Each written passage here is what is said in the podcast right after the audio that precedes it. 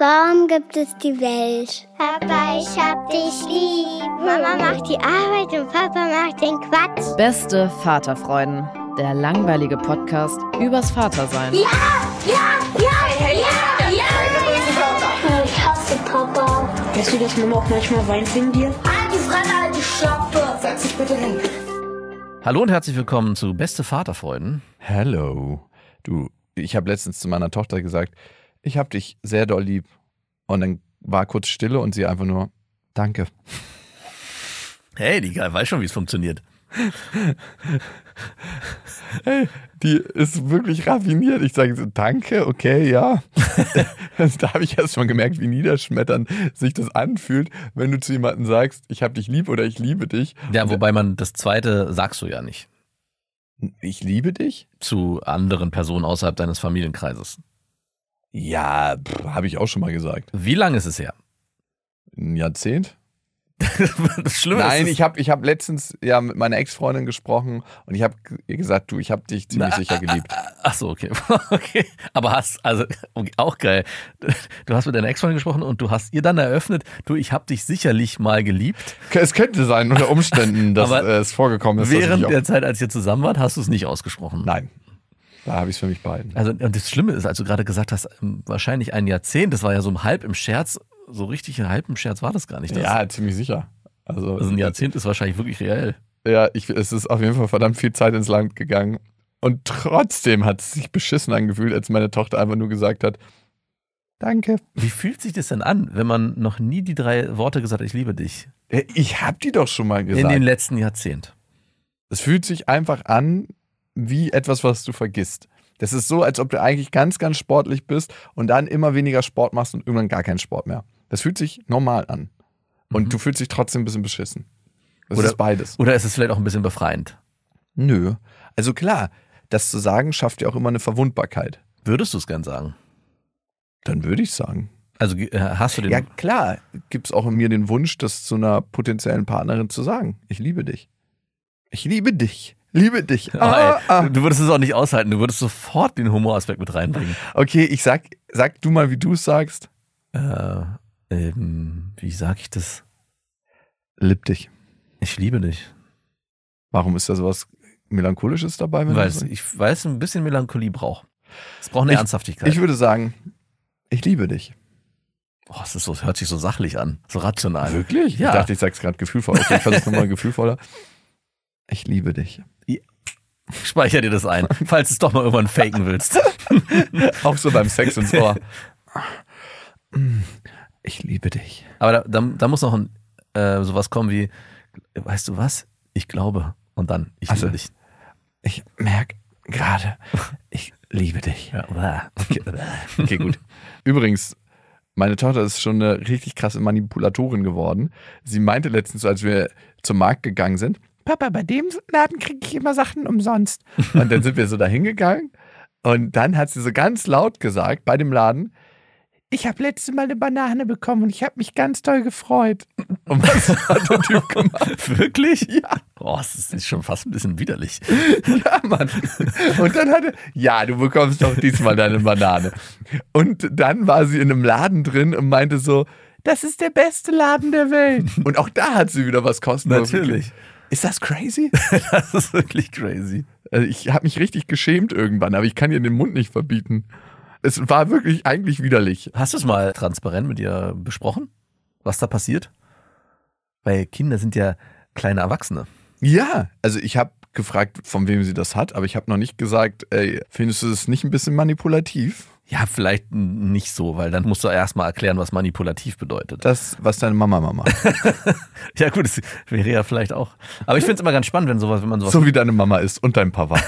Ich finde es immer ganz spannend, wenn einem sowas widerfährt, dass die Kinder ein Verhalten an den Tag legen, wo man sich wundert, woher das kommt oder was da passiert. Und man dann mit Erschrecken feststellt, was man das selber ist. Nee, und dann, in, ja, auch das, aber das dann mit denen ganz transparent bespricht, was gerade passiert und wie sich das anfühlt und warum es so ist und vielleicht wo auch das herkommt. Ich habe jetzt kein konkretes Beispiel, aber was, da ergeben sich dann nochmal erstaunlicherweise tiefere Gespräche mit den eigenen Kindern, was man gar nicht erwartet hat vorher. Also, dass sie auch die Fähigkeiten haben, bestimmte Dinge dann auch zu erkennen und zu benennen. Total. Also sie ist schon auf jeden Fall clever genug, um das mit ihr zu besprechen. Und ich denke, sie ist sich auch bewusst, was da in dem Moment passiert. Ja, ja, sie wird sich, sie macht es ja ganz bewusst. Ja. Aber ich glaube, sie hat noch nicht den Reflexionsprozess angeregt, was macht das mit dem anderen vielleicht. Und ich glaube, das kann auch ganz wichtig zu se- sein, mal zu sagen, hey, wie fühlt sich das vielleicht auch für den anderen an, wenn du dich so verhältst? Und es gar nicht zu bewerten, also zu, so gar nicht unbedingt zu sagen, was du da machst, ist ganz schön manipulativ, sondern eher zu gucken, ich nehme das so wahr, was glaubst du denn, wie das die Person wahrnimmt? Also auch dem Kind so ein bisschen Empathieschulung? Bitte? Empathieschulung? Ja, wenn du es so nennen willst. Okay. Gar keine schlechte Idee. Aber wie soll sie es von jemandem lernen? der nicht mal ich liebe dich sagen kann. Wir machen heute ein großes Thema auf. Das ist hier uns allen in der Familie fremd. Es wird als Empathie bezeichnet. Lass uns das mal versuchen. Sagst du deiner Tochter, ich liebe dich? Äh, selten, aber ja, manchmal. okay. Weil das, äh, ich bin voll dazu übergegangen, nicht mehr, ich hab dich lieb zu sagen, sage ich auch. Aber zu meinen Kindern zu sagen, ich liebe euch. Also, ich liebe dich und ich liebe dich. Ich mache das meistens abends. Mama habe ich lieb, euch liebe, liebe ich. Was die Kinder oft sagen, ist, wenn ich das erst meiner Tochter sage, dann meinem Sohn, kommt dann oft die Frage, und Mama auch, oder? Ich so, ja, ja, natürlich, Mama. Liebe, Liebe, Liebe, so ein großes Wort. Übrigens, ich habe heute erstmal so die Ferienbrotbox von meiner Tochter in der Kita vergessen. Ja. Und sie ist, ich wusste, wenn ich von der Erzieherin darauf angesprochen werde, muss ich nochmal nach Hause und was besorgen. Aber ich hatte keine Zeit mehr, deswegen habe ich einfach so richtig ihre, ihre Sachen zusammengeknüllt und in ihr Fach gelegt, dass es so aussieht, als ob die da drunter liegt. Ja, natürlich. Und dann habe ich noch meiner Tochter am Fenster so Tschüss gesagt und habe gewusst, so in einer halben Du Stunde wirst, du wirst hungrig werden. suchen die Erzieher nach dieser verdammten Brotdose und werden bemerken, dass ich einfach nichts mitgenommen Vor habe. allem die- das, was das zieht ja einen Rattenschwanz, dass ich ja. Du kriegst ja heute Nachmittag wahrscheinlich den erbosten Anruf deiner ex Nee, meine Mutter holt Ah. sie ab. Also meine Ex-Freundin wird das niemals herausfinden. Aber wenn sie es herausfindet und dabei habe ich mich schon erwischt, dass wenn ich Sachen vergessen habe, sag mal, sag mal, hast du nicht Bescheid gesagt, dass er dann und dann abgeholt wird? Doch, natürlich habe ich Bescheid gesagt. Das müssen die vergessen haben. Natürlich. Die, die Brotdose ist uns rausgeplumpst auf dem Weg zur Kita. Naja, auf jeden Fall habe ich mir das dann schön geredet. Ich hatte natürlich kurzzeitig ein schlechtes Gewissen, weil ich es in irgendeiner E-Mail gelesen habe, aber natürlich vergessen habe. ja, die werden schon nicht verhungern dort. Ja, also erstens war es so, ja, es gibt ja genug. Und das zweite ist, dass ich dachte so, hm, mein Gehirn ist richtig raffiniert, sich das schön zu reden. Es hat gesagt so, ey, das ist doch eine tolle Möglichkeit, Empathie zu lernen, teilen zu lernen. Und du bist ja auch bereit, später zu teilen, wenn du selber mal erlebt hast, wie es ist, nichts zu haben. Perfekt. Und ich dachte so, was für eine kleine Lebenslektion hat sich durch meine Vergesslichkeit ergeben. Ja. Wie schön, wie wunderbar. Du, du bist ein professioneller Reframer auf jeden Fall. Wie, wie wunderbar, was uns das Leben für Geschenke hier macht. Du könntest es sogar noch weitertreiben, äh, dass du es schon vornherein eigentlich so geplant hast, Ja. weil sie ist ja ein Einzelkind. Klar hat sie viel Kontakt mit anderen Kindern, aber an der Stelle hat sie noch mehr Möglichkeiten, ihr Skillset zu erweitern. Und ich bringe sie damit in soziale Brennpunkte. Ja. Und das ist ja auch ganz wichtig. wow. Ja, nee, ich fand Ich frage mich gerade, woher diese manipulative Art kommt, von der du am Anfang berichtet hast. Ja, das ist mir auch ein Rätsel. Aber ja, das ist, das werde ich wahrscheinlich irgendwann rausfinden. Ja, vielleicht. Eine andere Sache, über die ich mir gerade Gedanken gemacht habe, und zwar die Wirkung von Lehrern. Ich glaube, wir alle haben Lehrer, an die wir uns sehr, sehr positiv und wohlgesonnen erinnern. Ja. Und dann haben wir so Lehrer, wo wir dachten, warum bist du eigentlich Lehrer geworden und stempelst nicht irgendwelche Anträge auf irgendeinem Amt? Na, der ist Lehrer geworden, weil er eigentlich nicht Lehramt studieren wollte, auf dem Weg aber gemerkt hat, hey, verdammt nochmal, ist doch nicht das Richtige für mich, ich bin doch nicht gut genug. Ah, da gibt's doch die, das Abstellgleich, den Abzweig Lehramt. Es gibt ja wahnsinnig viele Lehrer, die sind so krass engagiert und die sind total mit Herzblut dabei. Also ich hatte Lehrer, da hat jedes Scheißfach Spaß gemacht, weil die einfach so dafür gebrannt haben und ich habe dann mich gefragt, warum brennt er so für das Thema? Es muss spannend sein. Es ist so, als ob Leute von einem Klecks Ton in der Ecke begeistert sind und sagen, das ist Kunst. Ja. Weil alle Leute sagen, es ist Kunst und es ist 60.000 Euro wert, sind alle Leute da und gucken sich das einmal kurz an und sagen, ja, das ist Kunst, das ist mal was ganz anderes. Diese Fettecke. Ja, also ich glaube, was ich gerade schon angedeutet habe, hat damit viel zu tun. Lehrer, die gesagt haben, ich will Lehramt studieren, weil ich anderen was beibringen will und weil ich einen Lehrauftrag in mir spüre, da ist es gar nicht so wichtig, was für ein Thema ist. Aber natürlich die Kombination aus, hey, ich habe einen Lehrauftrag in mir und ich brenne für ein Thema, ist die ideale Konstellation. Und dann gibt es, glaube ich, wirklich viele, die sagen, oh, ich weiß nicht richtig, was ich machen will, aber Lehramt, da habe ich gehört, da hat man viel Ferien und man verdient auch gar nicht schlecht. Und ich kann mir das auch ganz gut vorstellen, so mit Kindern zusammenzuarbeiten und denen was beizubringen. Ja, warum eigentlich nicht? Und das sind dann die Lehrer, die da vorne sitzen, äh, Jahr für Jahr Schema F durchziehen. Du das schon früher bei uns gemerkt hast an den Kopien, die man bekommen hat, die schon so durchgegilbt waren und so oft verwendet wurden, weil er wahrscheinlich auch im Prozess nicht mal das, das Original vergessen hat aufzuheben, dass man dachte so, was mache ich eigentlich? Total. Und ich finde es so krass, was für eine Verantwortung Menschen in dieser Position auch tragen, wenn man sich das wirklich bewusst macht. Du entscheidest ganz essentiell über den Lebensweg, den manche Menschen gehen. Mhm. In dem Moment, wo du den Kindern Kraft mitgibst, wo du denen positiv zusprichst, das löst ja ganz viel aus. Und im Gegenteiligen hat ein Lehrer eine wahnsinnige Macht. Wenn der scheiße drauf ist, wenn der seine Lieblinge hat und seine Hasskinder, wenn der dir sagt, nee, du wirst nichts, du taugst nichts, wie viel Einfluss das hat auf Menschen. Ja, klar. Und ich weiß, glaube jeder hatte Lehrer, bei denen er danach das Gefühl hatte, wow, äh, ich bin, fühle mich hier inspiriert und äh, Ja. möchte das in irgendeiner Form weiter angehen. Und Lehrer, wo er, die so langweilig waren, dass nicht nur man die Person nicht leiden konnte, sondern auch diesem Fach nichts abgewinnen konnte. Und ich hatte sogar mal einen Mathelehrer, der hat das so gut erklärt, so viel Spaß damit verbunden, dass mir Mathe auch auf einmal leicht fiel für ein Jahr. Weil danach war es wieder ein anderer Lehrer.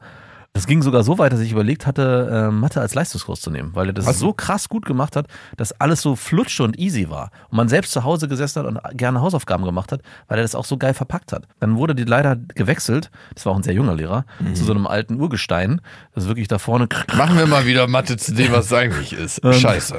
dann war das Thema äh, auch erledigt. Und ich weiß, dass ein Kumpel von mir, der hat nämlich sich davon überzeugen lassen, hey, das ist so easy hier alles, ich mach Mathe-Leistungskurs. Ist in die Falle reingetan. ist richtig in die Falle reingetan. Der hatte richtig zu kämpfen dann danach. Ja, klar. Ja, weil es dann natürlich entsprechend heftig wurde. Und ich habe auch eine Grundschullehrerin gehabt, jetzt wo du es gerade ansprichst, die Frau Chacha-Marx hieß die. Ich weiß sogar noch ihren Namen. Ist auch der einzige Lehrername, an den ich mich erinnere. Chacha Marx. Ähm, Ganz mächtiger Name. und ich war auch ihr Lieblingskind. Das Ja? ist mir im Nachhinein noch aufgefallen, natürlich. Komm Ähm, mal hier, bleib noch mal kurz da, Max. Und die hat äh, in der Grundschule aber so viel bewegt, auch in mir, dass ich mich auch so wohl gefühlt habe und so aufgehoben in der Klasse. Ich war auch immer der Kleinste, ich war auch immer der Jüngste, ich war auch immer der Zarteste, wurde auch immer so benannt, dass ich äh, die Grundschule in der Zeit, wo sie unsere Klassenlehrerin war, als sehr angenehme Zeit wahrgenommen habe. Das war aber auch nur bis zur vierten und danach war es so pff, oh, ganz schön heftig, ganz schön anstrengend. Und ich hatte danach nie wieder einen Lehrer, der äh, erstens so gebrannt hat, auch für dieses pädagogische Thema. Also, hey, ich will hier eine Klasse und ich habe einen Lehrauftrag. Und Du bist will, ja immer Beziehungspartner. Genau. Und zweitens auch für ein Fach, was er so verinnerlicht hat. Das war alles immer so ziemlich trocken. Bis auf einmal dann nochmal in der Oberschule hatte ich einen Lehrer, der kam aus der ehemaligen DDR. Der hat politische Weltkunde mit uns gemacht. Mhm. Und du kannst raten, welches Thema ihn krass interessiert hat und was wir bei, Kommunismus. Ja, es war die DDR natürlich und der ganze Mauerfall, dieser ganze, ganze, natürlich auch Kommunismus, aber all das war Hauptthema und durfte man auch machen in diesen zwei Jahren. Also ich hab Und war das spannend? das war am Ende mega spannend, äh, wie sich das alles, Alles ist spannend, wenn du dich dafür Ja. richtig begeisterst. wie auch, was auch dazu geführt hat, dass es also kam und wie sich das dort angefühlt hat. Und er war natürlich auch ein sehr krasser Romantisierer, der eine, ich habe sehr viel mitbekommen, wie schön es auch in der DDR gewesen ist und wie toll auch der Zusammenhalt war. Und ja, Er hat schon. zusätzlich ein paar Steine aufgehoben und würde gerne nochmal die Mauer ein bisschen erweitern. Ja, wo wir bei Einflüssen sind, Hm.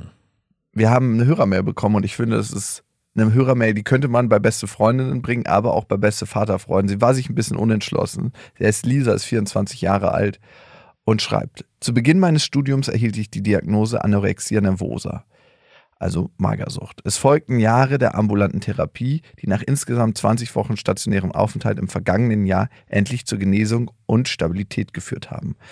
Auch wenn es dramatisch klingt, muss man wohl sagen, dass ich die Krankheit überlebt habe, wobei ich jahrelang nicht sehen konnte, dass ich Stück für Stück von dieser Welt verschwand. Es ist kaum in Worte zu fassen, wie schrecklich diese Erkrankung ist und welchen Leidensdruck sie auslöst. Im Rahmen meiner stationären Therapie habe ich eine Vielzahl wundervoller, intelligenter junger Frauen kennengelernt und es schmerzt mich, dass immer mehr junge Menschen aller Geschlechter an Essstörungen erkranken. Warum ich ausgerechnet euch als Vater-Podcast schreibe? Auch wenn ich die Diagnose erst als Erwachsener erhalten habe, liegen die Gründe und Anfänge maßgeblich in meiner Kindheit und Jugend. Eines der zahlreichen Puzzleteile ist der Umgang meines Vaters mit sich und seinem Körper. Oft hört man ja, dass Betroffene durch Kommentare von ihren Eltern zu ihrem Körper getriggert wurden. In meinem Fall gab es solche bösen Kommentare meiner Eltern, mir gegenüber Gott sei Dank nicht. Jedoch hat insbesondere mein Vater seinen eigenen Körper auch vor uns Kindern immer stark abgewertet. Er war als Jugendlicher etwas kräftiger und anscheinend sehr unglücklich damit. Seitdem ich denken kann, macht er viel Sport und ist auch sehr schlank. Früher hat er auch mal Diät gehalten, um sich auf ein bestimmtes Gewicht herunterzuhungern. Dennoch bezeichnet er sich auch heute noch als fette Sau oder sagt laut am Abendessenstisch, ist ja auch egal, wovon ich fett werde, während er sich noch eine halbe Scheibe Vollkornbrot auf seinen Teller nimmt. Ich kam da gerade frisch aus der Klinik, no joke. Auch in anderen Bereichen ist er sehr hart im Umgang mit sich selbst und dadurch unbewusst auch mit seiner Familie. Ja, das ist ein ganz, ganz wichtiger Punkt. Ne? So wie wir mit uns selber umgehen, gehen wir auch ganz oft mit anderen um. Also wie soll es anders gehen? Das darf man nicht falsch verstehen. Ich hatte eine sehr behütete Kindheit und habe auch sehr liebevolle Seiten meines Papas erleben dürfen. Er ist auch mit Außenstehenden sehr mitfühlend und engagiert sich in sozialen Projekten. Aber es hat mich eben beeinflusst. Ich habe daraus Glaubenssätze entwickelt und wahrscheinlich hat das meine Essstörung befördert. Mit meiner Geschichte möchte ich darauf hinweisen, wie stark der Umgang der Eltern mit sich selbst sich auch auf die Kinder auswirken kann. Bleibt so reflektiert und kommunikativ, wie ihr seid. Alles Liebe. Ja, da spricht sie ein interessantes Thema an, weil ich mich auch oft frage, wie viel des Erziehungsprozesses passiert bewusst, also gerade was ich vorhin auch meinte, hey, nimm dir doch mal deine Tochter und red darüber mit ihr. Und wie viel passiert auch unbewusst, also wie viel Verhalten gucken sie sich ab, passiert auch durch indirekte Sprache, mhm. vielleicht auch das ist jetzt bei dir wahrscheinlich gar nicht so präsent, aber wie ich auch mit meiner Frau rede, wie meine Frau mit mir redet, wie wir miteinander über Dinge sprechen, wie wir Themen diskutieren. Und eben auch, wie gehe ich mit meinem eigenen Körper um oder wie spreche ich auch mit mir selbst? Also mhm. sage ich so selbst, ah oh Mann, das war wieder so dumm von mir, dass ich das gemacht habe. Oh, ich bin halt einfach ein Versager, jetzt habe ich es wieder nicht geschafft. Oder umgekehrt, hey, das habe ich richtig gut gemacht, ich bin halt der Beste. Ich meine, diese Sachen in gewisser Form übertragen sich auf die Kinder ganz extrem. Und es gibt manchmal so Momente auch bei uns am Tisch, wo ich mich mit meiner Frau unterhalte und ich schaue dann so drüber zu meiner Tochter, die ganz krass aufmerksam aber halt nicht so offensichtlich uns zuhört, wie wir miteinander reden und was wir da besprechen. Und ich spreche dann auch manchmal darauf an, na, und ist interessant, oder? Und sie fühlt sich dann nicht ertappt, sondern gibt es dann auch ganz offen zu, sonst würde ich es nicht so krass ansprechen, wie ich gemerkt hätte, dass es für sie ein Thema ist, dass sie es spannend findet, was wir da besprechen. Und wenn du jetzt davon redest, ich kann die Gründe für eine Magersucht jetzt hier im Detail, glaube ich, nicht alle aufschlüsseln. Natürlich gehören da ganz viele Faktoren zu, aber ich glaube schon sehr stark darin, dass auch der Umgang der Eltern mit ihrem eigenen Körperbewusstsein und vielleicht auch mit dem Körper des Partners, also auch zu sagen, hey du, äh, ich würde mir schon wünschen, dass du mehr Sport machst, du bist ganz schön dick geworden, dass auch das natürlich was mit den Kindern macht. Kann manchmal eine viel größere Wirkung haben als der direkte Kontakt, also beides natürlich, ja. beides. Und wie viel schwingt auch indirekt mit, ne? Wenn der Vater sich selber nicht so gut annehmen kann, wie gut kann er seine Kinder annehmen? Und natürlich muss das Bild entstehen, hey, mein Vater mag sich selber nicht, wenn er kräftiger ist, dann wird er mich garantiert auch nicht mögen, wenn er kräftiger, oh ja. wenn ich kräftiger bin. Und was auch noch natürlich ein Thema von Magersucht ist, das Gefühl von Kontrolle. Ganz oft ist es, dass Menschen, die unter Magersucht leiden, mhm. einen bestimmten Lebensbereich haben, der ganz krass außer Kontrolle geraten ist. Und mit diesem, mit dieser Magersucht haben sie dann eine Sache, die sie kontrollieren können, nämlich ihr Essen. Ja, und das zwanghaft bis hin zum, ja, bis hin zum Tod. Ja, das ist echt heftig. Wow, ich finde, das passt richtig gut ins Thema, die Mail, weil wir waren gerade bei Lehrern, die mhm, Verantwortung, stimmt. wir sind bei Eltern, die Verantwortung. Erziehern am Anfang. Erzieher, die Verantwortung. Und zu merken. Kindern, denen man das Essen vorenthält und die Dose nicht mit einpackt. Manipulative Kinder, die, denen man eine Lektion erteilen möchte. Manipulative Kinder, die sich Essen erschlauchen bei, bei irgendwelchen Einkaufsläden. Weil sie selber keins mitgegeben bekommen. Ja, krass. Da schließt sich der Kreis und das macht mir auch nochmal bewusst, wie verantwortlich ich bin. Wie rede ich mit meiner Tochter über andere Menschen? Wie rede ich über mich selber? Wie gehe ich auch mit mir um? Und ein paar Sachen würde ich sagen, mache ich gut, aber da gibt es auch noch viele Sachen, die ich nicht gut mache. Also definitiv sieht meine Tochter mich zu viel arbeiten. Ja. Auch das darf sein in einem bestimmten Umfang, aber eigentlich immer, wenn sie nachts aufwacht, bin ich am Laptop und Gibt's, arbeite. gibt's gratis blaues Licht für alle. Meine Augen tun. Papa, hast du nicht auch solche Kopfschmerzen? Schlaf. Das geht irgendwann weg. Baldrian, das Baldrian-Spray liegt parat. Kleine Narkosetuch. Schlaf. Ich kann nicht. Ich kann gut schlafen.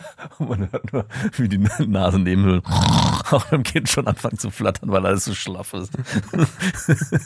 Sind schon rausgeätzt. ja, genau. Ist das Sorge. normal, dass Kinder in dem Alter schnarchen? Ja, also das kann ich auf jeden Fall ihr noch mehr zeigen als Vorbild. Selbstfürsorge, Selbstmitgefühl. Mhm. Ich glaube, der Umgang mit ihrer Mama ist viel, viel besser geworden. Das war am, Dein Umgang mit ihrer Mama? ja, Mhm. genau. Das war auf jeden Fall am Anfang ein Thema. Ja.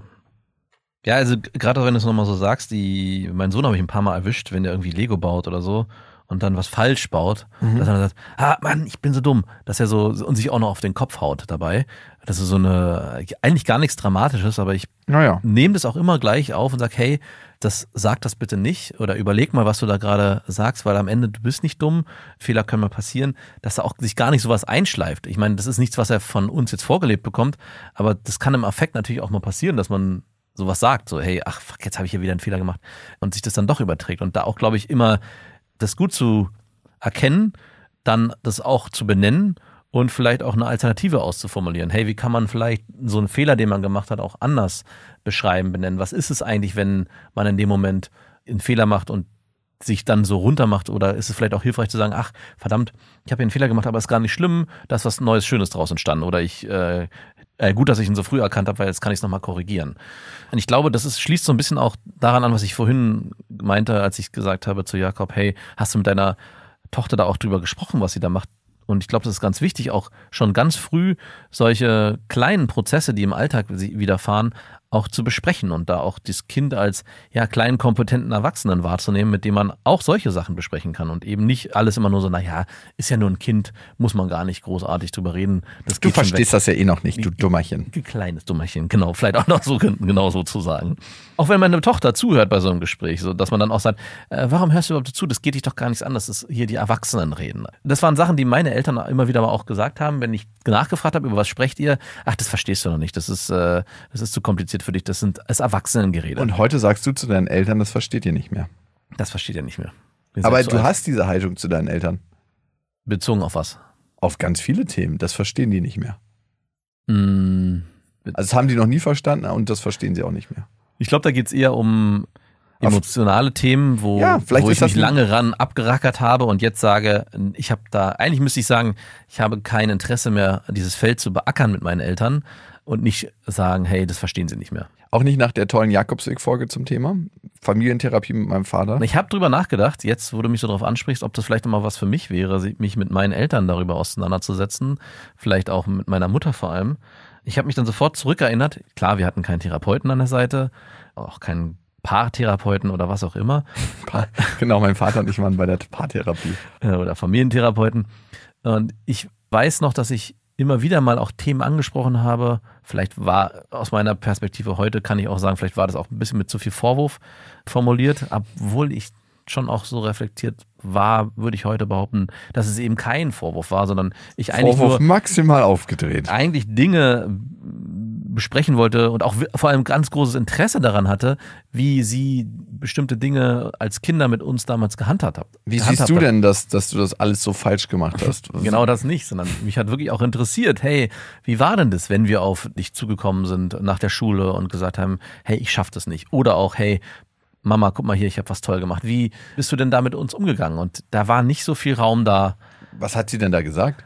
Sowas wie, ich erinnere mich nicht mehr, äh, wenn es positiv war. Oder sie hat es sofort zu sich genommen und gesagt, ja, ich hatte es aber auch schwer, ich war ja ganz viel alleine. Boah. Genau, und ich habe dann auch gemerkt, irgendwann so, ich möchte an das Thema auch gar nicht mehr so ran. Oder halt auch der Vorwurf, du, für dich ist es heute einfach, das so zu benennen. Jetzt sitzt du hier und bla bla bla. Äh, Du weißt ja gar nicht, wie es mir damals ergangen ist. Und ich, das ist ja genau das, was ihr anspricht. Mich hat ja gerade interessiert, wie ist es ihr damals ergangen? wie ist es dir denn ergangen, Genau, Mama? aber es war dann eher eine große, hohle Phrase aus vielem, was gar, gar inhaltslos war. Und Also ja, will sie an das Gefühl nicht ran. Vielleicht, weiß ich nicht. Ich merke jetzt heute, dass mein Interesse sich, und jetzt kommen wir zu deiner Folge mit deinem Vater zurück, mich noch mit diesem Thema noch zu beschäftigen, gerade nicht so, nicht so brennt in mir.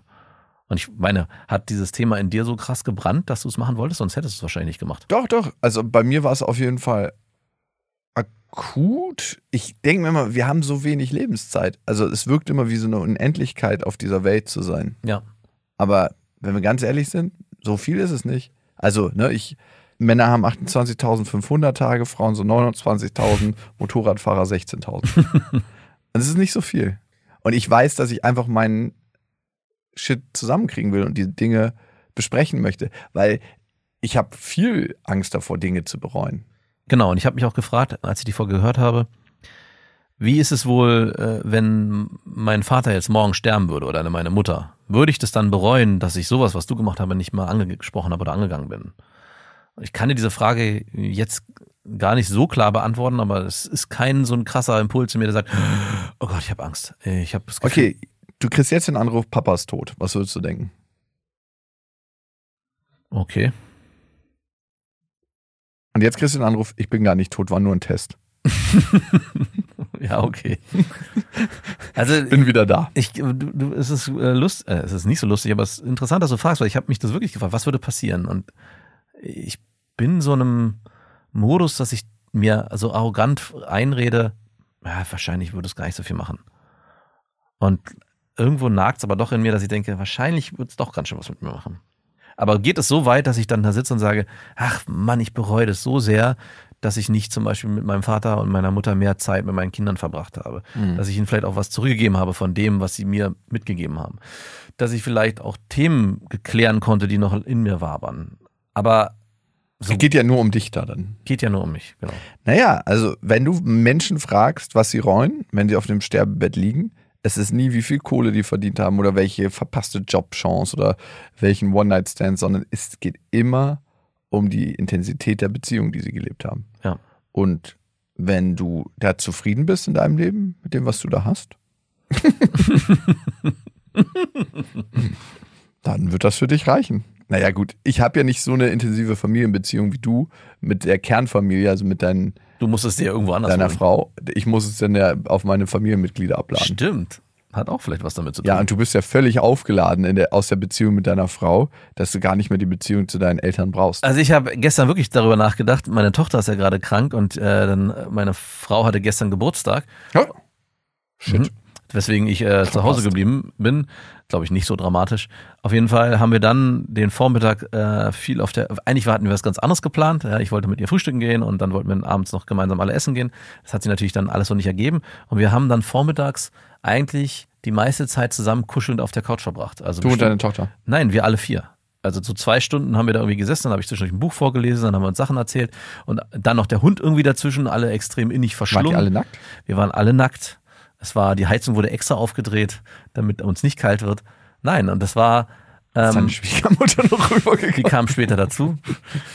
Und es war, nur Morgenmantel über die Straße. Und- Huch, mir ist ganz kalt. ich habe schon auch ähm, dann überlegt, du hast ja auch formuliert, ja, äh, deine Tochter ist äh, mittlerweile viel, viel äh, näher an dir und die kuschelt, hat viel größeres Kuschelbedürfnis. Aber natürlich erlebst du sowas, natürlich erlebst du sowas nicht, wie denn auch. Es sei denn, du hättest eine neue Partnerin, mit der du das äh, aktiv leben wollen würdest.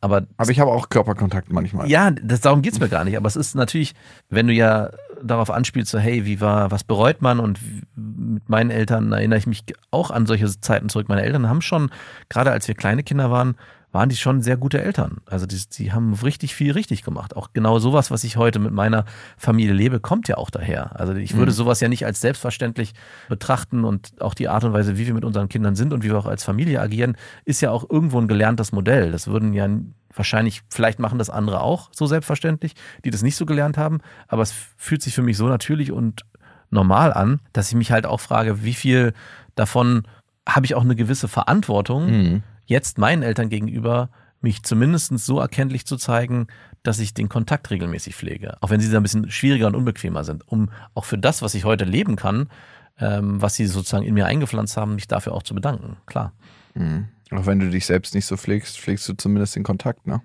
genau. Exakt. Ich weiß nicht, was sind wir unseren Eltern schuldig? Das ist ja die Frage. Genau. Ne? Sind wir unseren Eltern überhaupt was schuldig? Und aus welchem Platz sollte das auch kommen?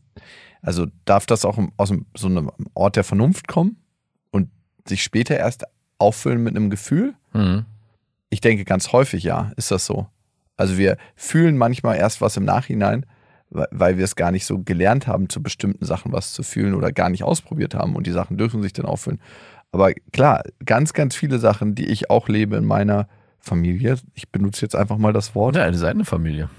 ja, habe ich auch von meinen Frage. Eltern gelernt und heute Zum Beispiel, dass man sich trennt. zum Beispiel, dass man sich trennt. Das haben sie mir beigebracht. Aber dass man auch getrennt eine glückliche Beziehung führen kann. Ja, genau. Das haben sie mir auch beigebracht. Und dass man in seinem Leben frei gestalten darf. Und dass es nicht eine Norm gibt, die richtig oder falsch ist. Bei uns gab es ja, und das, da bin ich meinen Eltern dankbar, nie so wirkliche Normen. Das ist jetzt richtig. Also es gab die Zeugen Jehovas eine Zeit lang. Das war eine Norm. Mhm. Und als in dem Moment, wo sie sich von diesem Normkonstrukt gelöst haben, gab es eigentlich in ganz vielen Bereichen nur noch Freiheit.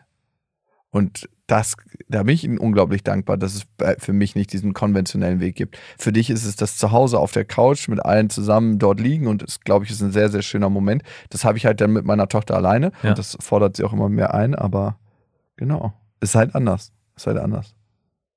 Ja, du hast es ist ganz interessant, dass du sagst, dass deine Eltern, ich habe das so scherzhaft gesagt, deine Eltern haben dir gebra- beigebracht, sich zu trennen. Aber natürlich wird das in gewisser Weise schon auch mit reinspielen. Ich meine, dein Wunsch war ein anderer, mit deiner Ex-Freundin auch eine Familie zu Vielleicht leben. war mein Wunsch gar kein anderer. Weiß man nicht. Also, ich habe mir darüber Gedanken gemacht. Wir haben ja ganz oft nach außen Wünsche, wir wollen unbedingt eine Beziehung, Ja. wir wollen unbedingt dies und das, aber handeln dann so ganz anders danach. genau. Wenn mein Wunsch ein anderer gewesen wäre, wenn mein Plan für meine Zukunft ein anderer gewesen wäre, warum habe ich dann mit einer Frau ein Kind gezeugt nach so kurzer Zeit? Mhm. Klar, war ein Unfall, aber auch da hätte ich besser aufpassen können. Ja. Warum habe ich mir eine Frau gesucht, die genauso ist als Beziehungsmensch wie mein Vater? Ich habe mir diesmal nicht meine Mutter gesucht, sondern ich habe mir meinen Vater gesucht. Emotional ein Stück weit abwesend und das Gleiche würde sie wahrscheinlich auch über mich sagen. Ja. Und nicht 100% präsent. Alles war eigentlich vorprogrammiert auf das, wie es letzten Endes gelaufen ist. Wenn ich das nicht gewollt habe, warum habe ich es dann so gemacht? Und wenn du es so sagst, ist es schon ein bisschen erschreckend, dass man dann doch am Ende sehr stark das Modell lebt, was man vorgelebt bekommen hat von den eigenen Eltern. Klar, das ist das Gefühl von zu Hause. Mhm. Das ist das, was wir kennen. Und wenn wir was kennen, haben wir das Gefühl, dass wir damit umgehen können, weil wir da eine Kompetenz erlernt haben. Und es ist vor allem auch der klägliche Versuch der Psyche, das endlich mal aufzulösen. Und dann wäre es wahrscheinlich sogar noch wichtiger, was heißt wichtiger, unwichtig, wichtig, aber um das zu durchbrechen, damit deine Tochter das nicht auch in ihr Leben so integriert, dass du es schaffst, endlich ich liebe dich zu sagen.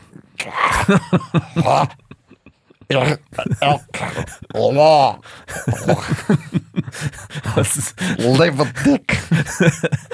ich, ich liebe Dick. I love Dicks. Ja, vielleicht irgendwann mal. Nein, ich habe damit überhaupt gar kein Problem. Ja, also Teile von mir lieben auch dich. wow. Und wie fühlt sich das an? Gut. Ja, Ja, klar. Ich, Okay. ich weiß es ja auch. genau. Und das muss ja auch manchmal reichen, wenn Genau. man das weiß. Das ist ja die Hauptstrategie. Du weißt das doch. Das war Beste Vaterfreuden, eine Produktion von Auf die Ohren.